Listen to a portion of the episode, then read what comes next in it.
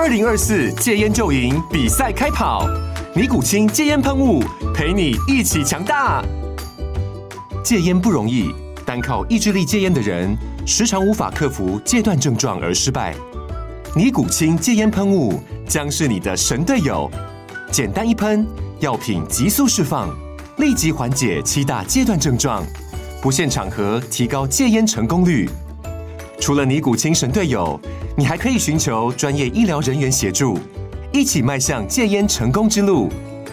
尼古清戒烟喷雾，用科学方法戒烟，请咨询全台各大药局及戒烟门诊。本广告由尼古清戒烟喷雾、卫部药书字第零二七八三五号提供。嘉安嘉护股份有限公司，台北市中山区民生东路三段二号十楼，北市卫药广字第一一三零三零一九零号。尼古清戒烟喷雾，相伴每个新开始。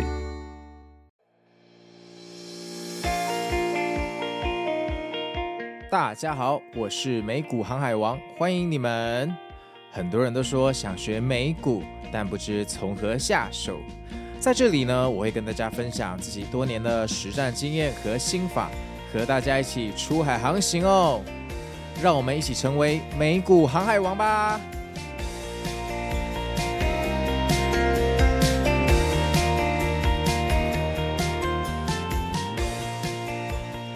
大家好，我是美股航海王哦。那今天是台湾时间的礼拜一，我们又来到了每周一观念心法的时间了。那我今天要跟大家谈一个最近超红的一个影片，叫《山道猴子的一生》，我想大家都有看过哈。那是我朋友叫我去看，他说超好笑，而且我前阵子就是买了一台重机哈，但我的重机因为我比较胆小，我只买来就是骑去喝饮料。或者说，呃，奇趣百货公司，我我本身是不跑山路哈。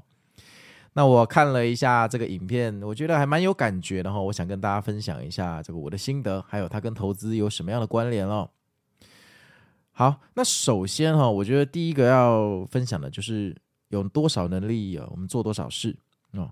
那主角其实三道猴子这个影片哈是上下两集啊，主角一开始就选了一个扛不起的兴趣哈。那我一开始觉得奇怪哈，你在便利商店打工算时薪，那怎么能玩得起重机呢？好，对不对？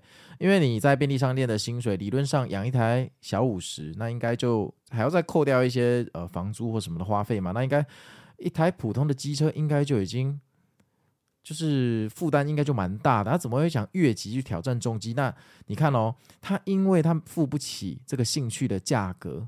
所以他去找二手商店，他买二手。为什么要买二手？因为他买不起新的嘛。我相信这个主角绝对不是因为说转卖的时候可以啊、呃、逃避过一手车的折损，所以他才去买二手。我从影片看起来，他是想要呃买便宜，好、所以他就去市场上找了一个最便宜的 deal。这个 deal，你看车商还跟他说：“你有看过这么便宜的吗？你有比价过？而且我们这个还零利率，哈、还免头款，好、”那这个就牵涉到一个投资的概念，就是天下没有白吃的午餐哈。如果有这么好的 deal，你觉得为什么会轮得到你？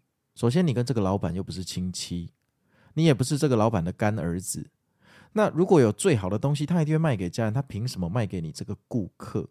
好，那你当其他车店都是白痴吗？明明知道隔壁这家店重机二手重机卖那么便宜，又给你零利率、零头款，那其他店生意不就倒了？对不对？但你看其他的店生意也没有倒嘛，那就代表说，在看起来太过甜蜜的投资机会里面哦，这个毒在哪里？我们永远一开始不知道。但我们要警戒，就是这个有点像，如果今天你的朋友给你报一个名牌，然后说，呃，这 CEO 很棒，这刚挂牌，然后可能会涨标股，他是下一个伟创或下一个干嘛干嘛干嘛的。这个时候，我们不是要感谢我们朋友，我们心里你可以表面上感谢你的朋友，但你心里要提高警觉，要提高警觉。好、哦，为什么这种好事会落到你身上？好、哦，为什么？那除非你觉得你真的是运气达人，抽签都抽到上上签，不然你不觉得这么好的投资机会应该是那些 CEO 或者是那些大股东找亲人买一买不就好了吗？为什么这么好的内线消息会轮到你的手上？这其中必然有诈或者有风险。那有风险的东西就需要用更高的呃那个报酬去弥补嘛，叫风险溢价，就像。你去买债券，如果你买的是公司投资债，或者是一些比较落后开发中国家的那种债的话，它的利率给的很高，为什么？因为它无法偿还违约的风险，几率也高啊。哦，所以任何东西哦，只要超过无风险利率的东西，基本上都有风险哈。绝对不要觉得说，呃，这么好的地哦，一定是我运气很好。那我觉得三道猴子在这件事情，他就想的比较天真哈，他没有想过自己的能力可以付得起怎么样的兴趣。那当他要越级打怪，用这个收入去扛一个重机的时候，当然他就必须要走弯路哈。譬如说，就是去贷款，甚至不拿出任何头期款哈。然后再这个样就算了，你还要改车。这我要跟大家分享，我在两个月前买了一台重机，那这台重机我当初当然是拿呃股市赚的一部分闲钱出来买，也就是说这个买了我骑不骑我无所谓，反正大多就卖掉。你知道我第一件事做什么？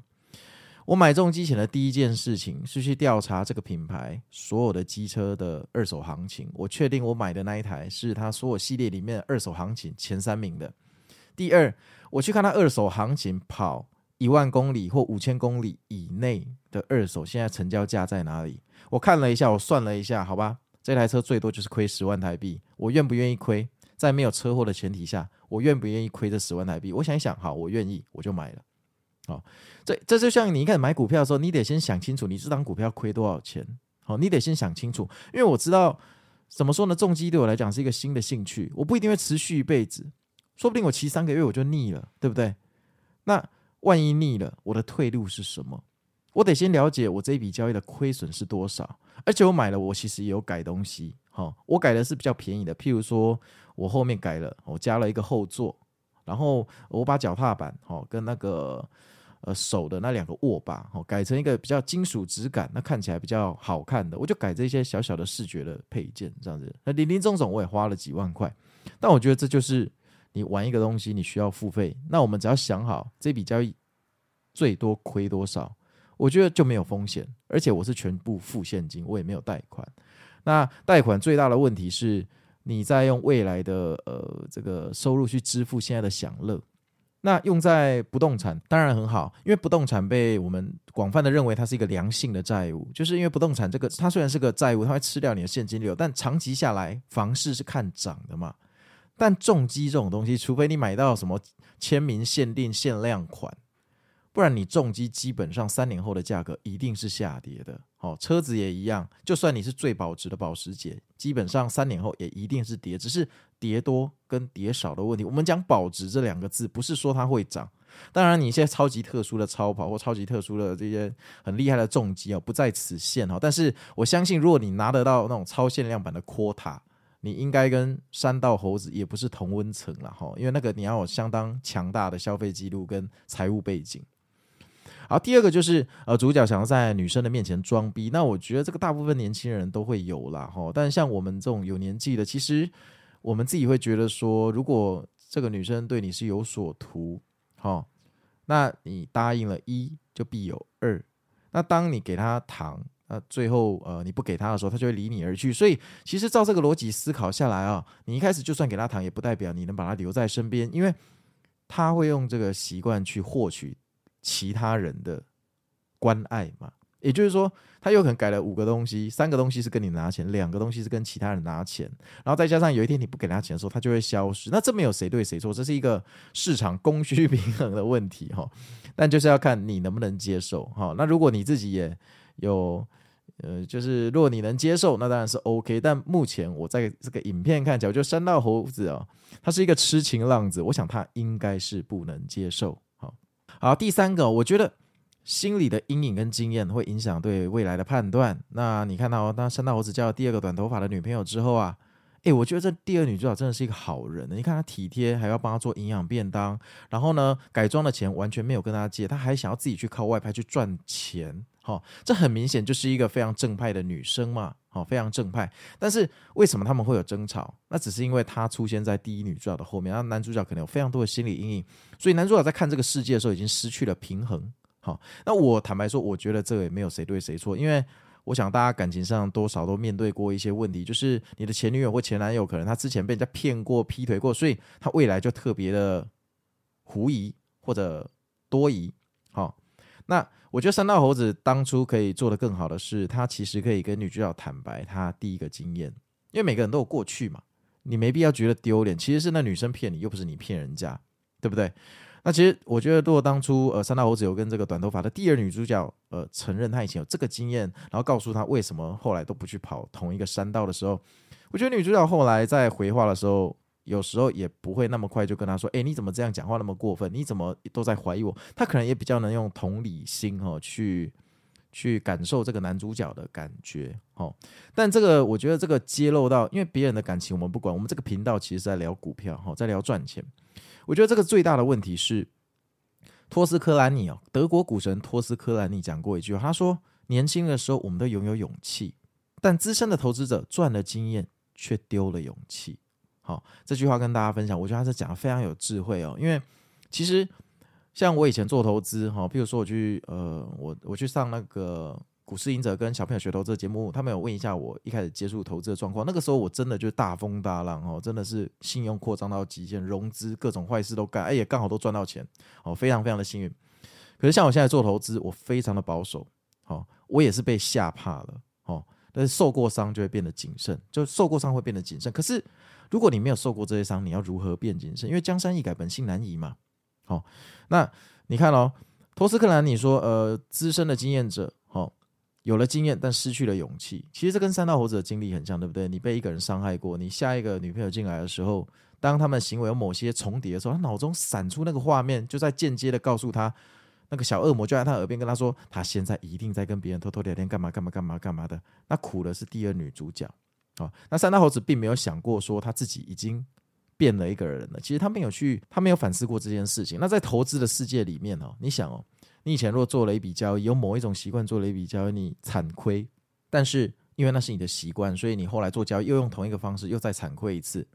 那这个时候，如果我跟你说啊，因为你没有去反省之前那笔交易，你可能会跟我说啊，时间过了就忘了啊，而且亏钱的经验忘特别快，好不好？就是大家会自动把这个不愉快的记忆压到这个这个记忆的这个抽屉的最深处嘛，哈。所以我就要跟你说，你要写投资的日志，好。如果你有写投资的日志，你就非常容易去回顾你过去那些失败的经验。你就有一天你再次失败的时候，你去看你的投资日志，你真的会发现，原来一直在做重复的事情。当你发现这件事情的时候，恭喜你，你就快要变强了。为什么你知道吗？因为当人发现问题在哪里的时候，距离改变就非常的近了。我们人真正的问题是我们永远都没有搞清楚问题在哪里，所以我们就浑浑噩噩，然后。一直被习惯这两个字牵着鼻子走，这就有点像以前我们在大公司工作的时候，大家都超干屌一件事，就是年初到年尾忙得焦头烂额，好，结果有时候我们平心想一想，哎，好像什么都不做，下载量也不会比较少。其实我们这一年有可能整个公司都在忙白工，就是每个人看起来都很忙，到底有没有忙出成果来？尤尤其这件事情在互联网的科技业更更明显哦，就是有时候我们做 app，然后我们譬如说我们下载量有一个亿。一亿一亿个下载量很多吧，但我们譬如说我们今年做了十个新的功能，然后到年末再检讨的时候，发现这十个功能好像没带来什么量哦。那虽然下载量从一亿涨到一亿两千万，但是好像没做这些功能，它也会自然涨到一亿两千万，对不对？所以这种东西其实就是这样。好，如果我们呃没有一个固定的方式去回顾过去，我们就会被一个经验带着走。那这个经验有可能是错的，它会影响到下一个。好的机会。那在我看这三道猴子看来啊，其实第二女主角就是她的正缘，又体贴，好，呃，长得又漂亮，身材又好，又不追求金钱。这种女生只有在漫画中会出现，好吗？你现实世界遇到几率很低啊，对不对？但是你看三道猴子却完全把一片白纸说成黑的，因为她就是被伤害过嘛，再加上她也没有跟第二女主角坦诚过这些伤心的经验，好，最后就是这样的悲剧。好啊，那接下来就是比较老生常谈的哈，就是啊，信用扩张啊，没有想到风险啊，没有想到自身能力不足啊，然后融资啊，然后呃，没有想到后面的利率会一直叠上去，那甚至买到烂车的时候需要修车，发现不够钱，连亲友都被卷进来了哈，那。我觉得这个就是还有刚刚说的嘛，买到烂车哈，当初那个地油太甜了，没有想到呃白吃了午餐的问题。但我今天真的要分享，其实是习惯问题哦。我今天的标题叫做“三道猴子”，我们都是习惯的奴隶。其实我们人生哦，就是被习惯牵着走。那这个习惯跟大家的原生家庭有关。我举个例子哦，譬如说，如果你出生，你爸妈都是歌星，你很容易在高中毕业或大学毕业后就变成歌星，或者说你就容易变得会很多的乐器，很喜欢唱歌。为什么？因为你耳濡目染。或者说，你你譬如说你爸妈都是大学教授，你可能从小就会对书看书这件事情就觉得很理所当然。为什么？因为你的家庭有样学样嘛，对不对？大家都是看着父母长大的，你就会觉得说，哎，这耳濡耳濡目染，我好像应该就这么做。你的价值观就会偏向教授学者那一派。好。那这个都是一个习惯。那我们在长大之后，我们比较难去察觉到说这个习惯在引导我们做出决定。就像我们看到一件事情，每个人的看法会不一样。那是什么导致我们每个人的看法不一样？其实是我们的习惯跟价值观。那这个习惯跟价值观是怎么养成的？其实是我们的小时候的生活环境养成的，还有你后来的交友圈。人家说近朱者赤，近墨者黑嘛。然后我以前在公司工作的时候，那个时候呃。因为那是一个路商，然后那个时候他请我们看一本书，叫《参与感》。那参与感其实是那个雷军写的，就是小米的那个老板雷军写的。那他就是在讲说啊，你要建立核心的粉丝，让核心粉丝可以参与我们做产品的决策，哈，这叫参与感。然后其中他们有提到一个办公室的理念呢，我到现在还记得跟大家分享。他就是说，人是环境的孩子，所以他们在设计办公室的时候，他们习惯用落地窗，让员工在工作的时候眼睛可以看出去，甚至看到外面的草地。那像传统的公司，好一些比较传统的企业，其实就是水泥墙，白色水泥墙配上蓝隔板。我相信你一定知道我在讲什么，大家都待过。但你看哦，为什么 Google 的工作环境很多人都想去？因为走进去就觉得很放松。为什么五颜六色，甚至地上还有枕头，还有撞球台可以让你这边打？对不对？或者说像 Netflix 的工作环境，哈、哦，国外很多矽谷的那种科技公司工作环境都还有那种两人的小会议室，要做成树屋吊在那里，让你在里面，呃，就是沉浸，或者说呃跟一对一的那种小组会议。所以其实这个理论其实在国外已经被实践很久了。那我们台湾是跟进的速度稍微慢一点。那小米哦，那个时候他就在讲，他坐办公室，他喜欢。尽量通透，让员工看得到彼此。他觉得这是个是人是环境的孩子。你想要这群员工如果有创造性、有独立性，好，那你把用蓝隔板锁住其实是不对的。这是他的看法。那其实这就可以印证到我刚刚说的，其实我们每个人都是环境的孩子，习惯的奴隶。你在什么样的家庭长大，你就很有可能天生就有那样的思考跟思维。这个我用另外一个比喻，就是说我常常跟我朋友分享啊，就是说，呃，我们出生之后，我们长大成人之后，脑袋被装什么 APP，我们自己都不知道。那因为我是以前做 App 起家的，其实一只手机出货的时候，譬如说 Android 的手机，它可能已经帮你预载了 Google Chrome 这个浏览器，所以当我们消费者去买 Android 手机的时候，我们自然就会用 Google Chrome 去看网页。那 Apple 一样，它帮你预载了 Safari。那当然，你有可能自己去额外安装 Google Chrome，但是你也很有可能就用它预载的 Safari，因为你可能想省麻烦，你不想去额外下载。那一样，我今天如果在一个呃书生世家，呃书生的家庭这个长大。那我可能天生我脑袋就已经被装了超多的 app，譬如说我要常常图书馆看书，我以后要当一个学者，是我要当一个研究员，我要造福社会，可能这些基本的观念就安装在我的脑袋里，我称它为在脑袋中安装的 app。哦，但我们每个人不一定会去察觉这件事情，因为价值观对我们自己的心理感受叫做。我认为就是这样，我就是这么觉得，这是我的观念，这是我的三观。但其实，如果你把它再分析的话，就是其实那个是你小时候的生长环境，甚至你后来的朋友带给你、影响你，所以，呃，这会是你现在的观念。所以，投资最难的就是改变自己。我举个例子好了，譬如说，呃，你可能喜欢追涨，我看到标股，一开始不信，觉得它这个技术线图太扯，怎么可能无中立一直往上拉？结果涨了两三根、四五根，一百块涨到一百四，你真的受不了了。于是你进去买哦，纬创买在一百五，结果现在就套牢嘛。那你要怎么办？你怎么做都不对，对不对？你现在如果出掉一半，它反弹你会气死。然后如果你加码再下跌，你又要跳楼，那你到底要怎么办？好，当然这个也有取决于到时候我们之前说的风险控管，你可能停损单、停利单一进场的时候没有想好，所以变成说市场发生什么事情就只能照单全收。但我觉得更重要的是追涨这个习惯。你总是一开始的时候不相信奇迹，等到奇迹发生的时候你才进去。但问题是，奇迹发生的时候，一开始那些冒险进去的人都准备要获利了结了，所以你一进去就是帮他们抬轿，就是当接盘侠。好，然后假设纬创这个风波结束了，明年又有一个标股，又一年涨四倍，这个时候它涨到三倍的时候，你又进去了，结果又被套在四倍。那这个时候你可能会觉得，哎呀，怎么每次都这样？市场都骗人，我每次进去就开始跌靠腰，这个一定就是割韭菜。我跟你讲，市场没有对不起你，好吗？其实一定有散户这一波是赚钱的，只是你是属于亏钱的那一群人。为什么？因为你的习惯不对。好，如果你今天想要追涨，你到一百四才敢追进去，九十块、一百块你都不理它。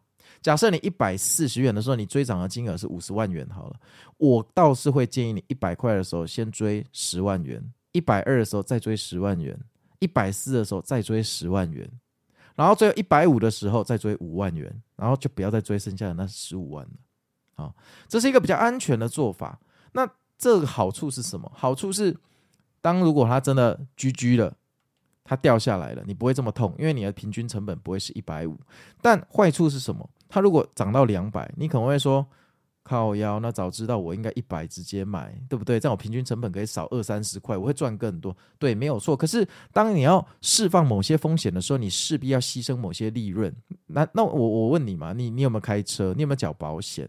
你可能有保甲式、乙式或丙式的汽车险，请问你每年都车祸吗？我我不认为你每年都车祸，也许你这五年只出过一次车祸，可是为什么你愿意连续缴五年的保费？这不是一样的道理吗？你为了去预防不知道什么时候会出现的那一个车祸，所以你愿意每一年都缴保费，这同样的道理啊。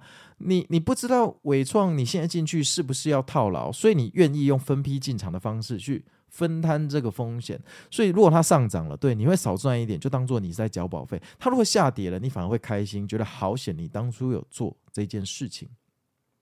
所以这个是相对的。好，那再者，我再举一个例子，譬如说，有些人喜欢抓反弹，啊，抓反弹，呃，怎么说呢？抓反弹就很刺激嘛，是一个技术的极致的表现嘛。那抓反弹，呃，就是譬如说啊，它跌到很深的时候，我进去抄底。那如果接下来它有一个三天的反弹，我三天后就走了，好、这是一个很开心的事情，没有错。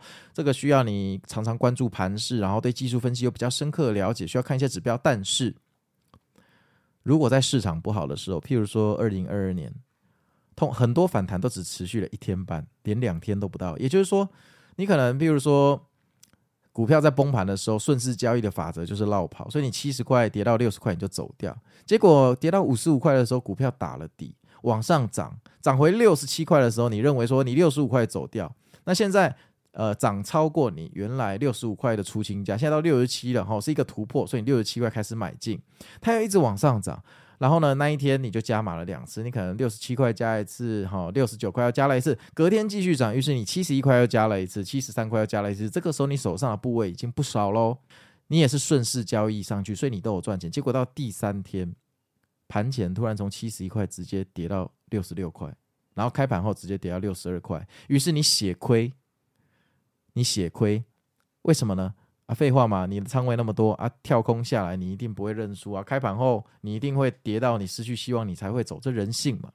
然后再加上，其实这笔交易一开始你在以前出清的时候是六十七块，然后你后来呢两天的反弹，你加码了顺势交易加码了，所有的平均成本可能抓在六九或七十，所以你是低卖再高买，你卖在六十七，你平均成本你你卖在六十七，但你的平均成本却是七十，所以你其实是损失了三块的价差。然后好死不死，隔天又跳空开低，又往下跌到六十三。那你不是用很大的力量去承受这个七十块跌到就是六十三块的这一段跌幅吗？好，那这个结束了，那你伤痛过去，下次呃探底的时候，你反弹又进去，同样的方式继续做，那你觉得会有什么下场？你可能会再亏一次，当然运气好，你会再赚一次。好，但这个时候就像我刚刚说的，其实你如果没有做一个投资日志的工作，你很难去回忆起上次是基于什么理由这么做。但如果你有投资日志的话，其实第二次用同样的方式去做亏钱的时候，这个时候你可能会有点印象，你就会去翻以前上次同样状况的时候，你在投资日志里面写了什么东西，你就会发现，哦天哪，原来我在做一样的事。好，这就像刚刚我讲的第一个案例追涨的案例一样，其实我们每一个人都是习惯的奴隶，我们跟着习惯。去做我们的交易，就像我们会被习惯牵引，然后去对生活的周遭做一切的反应啊。譬如说，呃，你可能跟男女朋友吵架，然后呃，你就不喜欢这样啊，他就不喜欢这样，所以你们永远在吵同一个东西。那如果磨合失败，那当然就 GG 了嘛。那习惯很难被改掉，因为江山易改，本性难移。这就是为什么投资为什么我们会觉得说很难？哦，难永远不是因为那些新闻难或筹码面你看的比人家准，分点的资讯抓得比人家准，或者你的眼光真的有够好或什么，我觉得那个都不是问题哦。真正的问题是你现在的习惯在市场上值多少钱？就是你现在的价值观跟习惯在这个证券市场值多少钱？那个就是你现在赚的钱。你的习惯一日不改。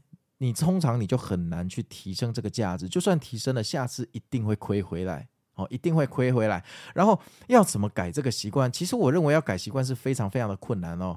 除非第一，你不要投入太多的钱在股市，譬如说你总财产有一百万，你做股票就是放二十万，那我觉得你有可能就不会被你的习惯牵着走。为什么呢？因为这笔金额对你来讲可有可无，分量不够。所以它不足以用你的习惯去应对，那这种情况下，你可能就做得好，甚至你可以做到 buy and hold，然后不去进进出出去被收割哦。那第二个就是，好，我有一百万，但是我想把八九十万全部投到股市里面，那这个时候你就要有心理准备。就像我之前 podcast 说的，就是，呃，你要提升你的等级，就必须要提升经验值。你的经验值不是你赚的钱，你的经验值是你亏的钱。你亏过越多钱，你越是痛过，你。越是容易改掉你的习惯，就像有些女生老是抱怨她怎么一直遇到渣男，好，对不对？但有一天她真的遇到一个超级渣，她就痛爆了。她下次选男朋友的时候就比较不会遇到渣男，为什么？因为她会觉得，我接下来男生哦，只要有这几个特质或现象，我就一律先砍掉，因为这几个特质归纳出来就是非常容易是渣男的几率非常非常的高。人都是痛过才会学习，股市也一样。所以就像我上一期 p o c a s t 说，就是。如果你今天想赚三百万，你就不能去害怕亏掉两百万，因为如果你没有亏过两百万，当你有一天赚了三四百万的时候，你必定会把这三四百万全部还回去给市场。你唯一要把三四百万留下来的必经之路，就是你曾经亏过两百万，你才知道要怎么样守住这一笔钱哦。好啊，那我是美股航海王。今天对于山道猴子的影片的分析哦，希望对你们会有帮助。那我是觉得我这个 podcast 重点啦，重视的是大家要了解，我们大家都是习惯的奴隶。其实山道猴子用同样的习惯在把妹，用同样的习惯在获取女生的注意力，也用同样的习惯跟女女生在相处。其实真正没有走出来的是他本人，他不知道他自己已经陷入了习惯的奴隶的下降螺旋的回圈哦。所以最后就导致了一个悲剧的结局。当然，从最后被车撞撞爆，那个是我觉得那是另外一件事情啊，那个就是交通意外。好，好啊，那我们就明天见喽，拜拜。